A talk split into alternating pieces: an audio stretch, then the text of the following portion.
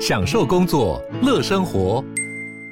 就算不在办公室，也能从容应对线上会议。HP Dragonfly 透过专业的 HP Presence 设计，内建降噪及会议快速键，搭配清晰的 Bang & Olufsen 音效，增强音讯及视讯功能。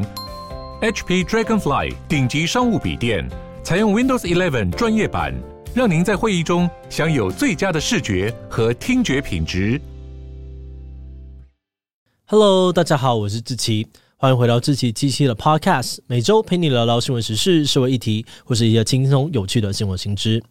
那今天这一集呢，我们要来聊聊的主题是苏丹内战。你是可乐爱好者吗？如果是的话，四月爆发的苏丹内战可能会让你快喝不到这罐快乐水喽。二零一九年，非洲第三大国苏丹成功的推翻了独裁三十年的领导人，往民主迈进了一大步。结果撑了四年左右，今年四月十五日又再度的爆发内战。截至五月底，已经至少造成了七百人死亡，超过一百万人流离失所。这场内战发生在苏丹首都克土木，由临时政府的主席跟副主席所率领的两支部队激烈交锋。那对于我们来说，这个内战看起来好像离我们很远哦，但却已经悄悄地影响了每个人的生活。除了邻近国家需要开始处理大量难民的议题，其他重要的民生产业也受到程度不一的影响。像是可口可乐、百事可乐这类碳酸饮料公司，以及糖果啊，还有美妆品的国际大厂们，现在都非常的紧张，因为这场苏丹内战呢，会阻断他们的关键原料供应——阿拉伯胶。换句话说，如果内战持续，这些国际厂商就会面临断货危机。有人推估，如果战争继续下去，那在半年之内，可乐可能就会断货，大家就喝不到了。那这就让我们好奇哦，好不容易脱离独裁的苏丹，为何短期内又再度的爆发内战？目前战况怎么样了？如果一直没有结束，可乐断货危机又该怎么办呢？今天就让我们从可乐这个备受喜爱的饮料，一起来聊聊苏丹内战吧。不过在进入今天的节目之前，先让我们进一段工商服务时间。根据研究，只要把握好刚入睡的黄金九十分钟睡眠时间，就可以有效的提高睡眠品质。而现在，由研究睡眠领域的史丹佛大学教授西野精治所主导的日本品牌 Brain Sleep 就研发了一款脑眠科技枕，让你可以在九十分钟之内更有效率地进入深入睡眠的第三阶段。即使你的睡眠时间短，也能够让大脑得到高品质的休息。这款日本制的脑眠枕拥有专利三层七段的结构，不只有支撑力哦，而且又透气，还能能够使用七天就可以完美贴合你的头型跟睡姿。另外，它的复合树脂材质可以让尘螨等过敏源不容易滋生，而且还可以直接水洗。现在到台北信义新光三月就可以找到日本海外首站的快闪体验专柜，透过啧啧抢先预购，还有六五折起的优惠，比日本售价更便宜。募资期间还送价值一千两百八十元的枕套哦。如果你有兴趣，就赶快到资讯栏点击链接，给自己一个提高睡眠品质的机会吧。好的，那今天的工商服务时间就到这边，我们就开始进入节目的正题吧。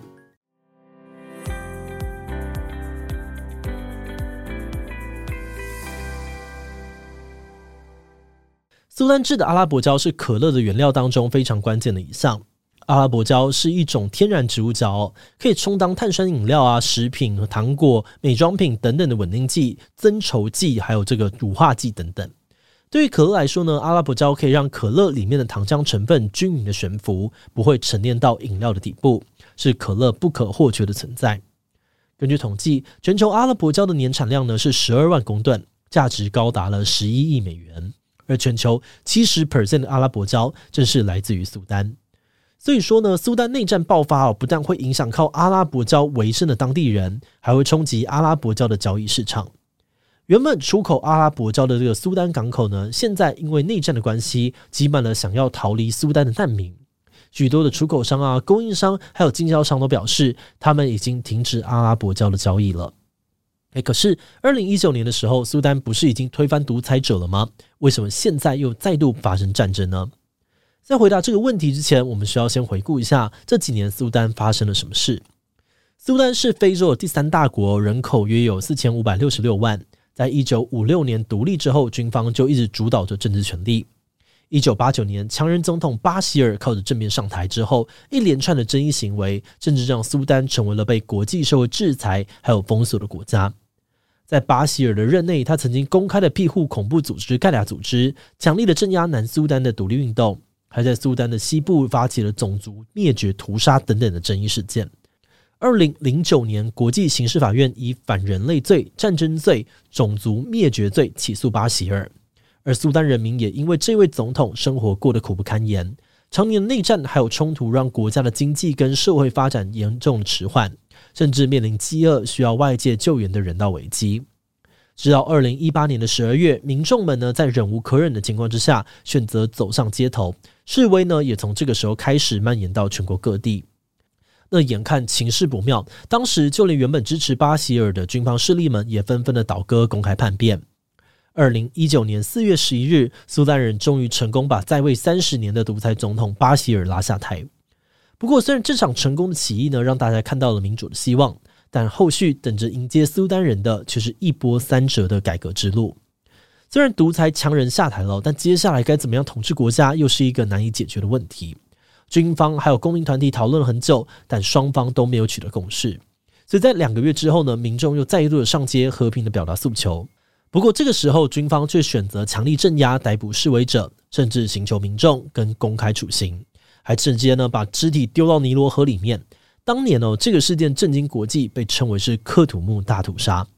后来在联合国、非洲联盟还有各国的施压之下，在二零一九年的七月，苏丹军方跟公民团体签订了民主过渡协议，订定呢要以三年为期，重新的规划苏丹的政治与选举制度，并计划要在二零二三年，也就是今年的七月举行选举。而在这三年内呢，苏丹由文职领袖跟军方共同治理。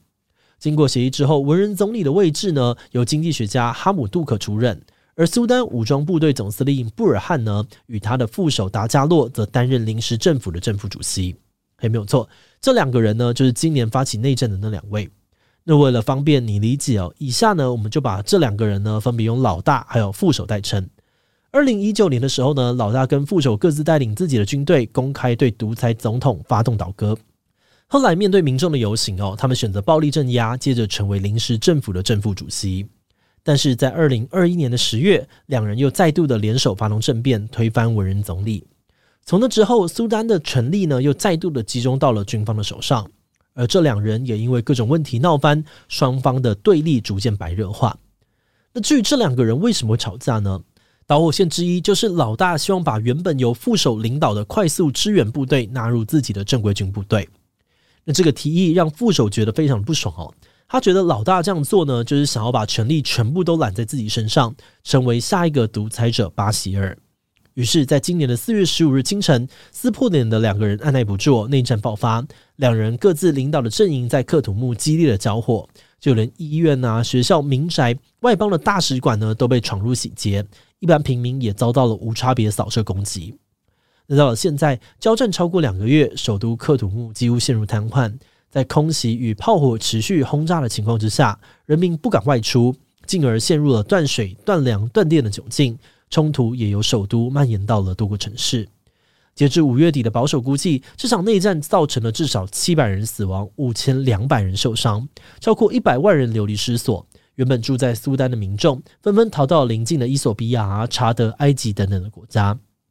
那虽然在内战爆发之后，两边其实有多次达成停火的协议，但双方都没有遵守规定，说好不打了之后又不讲武德的继续来。所以外界认为，真的要停战可能没有那么简单。像是《纽约时报》就分析哦，不管最后是谁获胜，苏丹的政治局势可能都还是会非常的混乱。那就目前的战况，因为副手所领导的快速支援部队作战经验丰富，策略也更灵活，现在也成功的占领克土木的大部分地区。所以，如果老大要赢，就必须靠着空袭的方式逆转。但这样子，就算他们获胜了，首都也几乎等于是被全面的摧毁。嗯，那如果是副手获胜呢？呃，对人民来说也不是个好消息，因为由副手带领的部队呢，过去恶名昭彰，在二零一九年的冲突里面呢，他们就曾经公开虐待民众、性侵妇女。所以，不仅是苏丹人们哦，包含了邻近的国家，可能都不会承认这个政权。所以换句话说，这场战争不管是谁赢，两者呢都不是民众想要看到的国家领导人。诶，那如果是靠着国际介入协调呢？依照往例哦，谈判的结果可能会让两边各自坐拥山头。而在苏丹前景不明的情况之下，各国角力呢也会想要趁机介入，透过干预啊或者支援武器等等的方式，分别支持两边的阵营，让内战变得更加的复杂。更不用说要和平谈判的前提是两边阵营都愿意放下武器，遵守协议。但从目前双方的状况看起来，要和平谈判的希望可能非常的渺茫。好的，那讲了这么多哦，就让我们回到自己最一开始提出的问题：如果内战一直都没有结束，那我们还喝得到可乐吗？其实过去几十年来，苏丹就是一个冲突不断的国家，所以可乐厂商们呢，基本上都预留三到六个月的库存，以备不时之需。但是现在，在苏丹的阿拉伯胶难以出口、停战也遥遥无期的情况之下，有相关的分析就认为，可乐可能很快就会消耗完现有的库存，估计半年后就会断货。那如果是这样子的话，该怎么办呢？第一个办法是，厂商要去寻找其他可以生产阿拉伯胶的国家，当做替代方案。不过，现有生产阿拉伯胶的其他国家，例如奈及利亚还有查德，他们的产量跟品质都没有苏丹这么好，这么稳定。所以，有些专家建议，像是可口可乐啊、百事可乐这些需要阿拉伯教的国际大企业，或许可以联合起来，共同的发挥影响力，想办法让政治力介入，协调停战，让供应链尽快的恢复。不过，面对这场断货危机哦，目前几个可乐大厂们都还没有正式的对外回应，所以后续会怎么样，我们还是得耐心等待看看了。节目的最后，也想要来聊聊我们制作自己的想法。二零一九年六月的时候，很多媒体都以苏丹版六四事件描述当年军方的暴力镇压，而我们的 YouTube 主频道当时呢，也曾经在新闻回顾的影片当中两度带领观众呢回顾这个议题。但令人难过的是，即便是我们自己，也很快就忘记了这件事情。当时感觉好像每个礼拜世界各地都有人走上街头，都有抗争啊，还有冲突，看越多感受就逐渐的麻木。那我们完全可以理解哦，大家平常生活忙碌，压力很多。真的很难有动机去关心一个遥远国家的抗争事件，但是在这次的研究当中，我们发现，早在内战之前呢，苏丹境内就已经有一千五百万人急需人道啊，还有粮食救援；而在内战爆发之后，联合国也估计这个数字已经上升到一千九百万人，相当于四十一 percent 的苏丹人口。而且，苏丹跟他们邻近的国家原本就有恐怖组织，如果再陷入长期的内战消耗，可能也会进一步的冲击非洲的区域安全稳定。就像去年乌克兰战争爆发之后，我们也都见识到，一个区域的战争如果持续的扩大，有可能影响全球的经济还有民生。所以在今天的这支影片当中，团队试着用可乐的话题切入，希望唤起更多人的注意，同时也让更多人意识到，一罐看似平凡无奇的可乐背后，可能有着很多不同的故事。而一个地区的政治冲突，也不一定真的跟我们完全无关。那如果你在聆听的过程当中觉得自己好像被骗了，我们真的非常不好意思哦，也非常的谢谢你愿意把这集的内容给听完。那最后，我们还是希望苏丹的两大势力可以坐下来好好的谈判，并且与公民团体协商，尽快的举行选举，还政于民，为民众带来长期的和平跟稳定。好的，那我们今天关于苏丹内战的介绍就先到这边。如果你喜欢我们的内容，欢迎按下左键跟订阅。如果是对于这集苏丹内战的内容，对我们 Podcast 节目或是我个人有任何的疑问跟回馈，也都非常的欢迎你在 Apple Podcast 上面留下五星留言哦。那今天的节目就到这边告一段落，我们就下集再见喽，拜拜。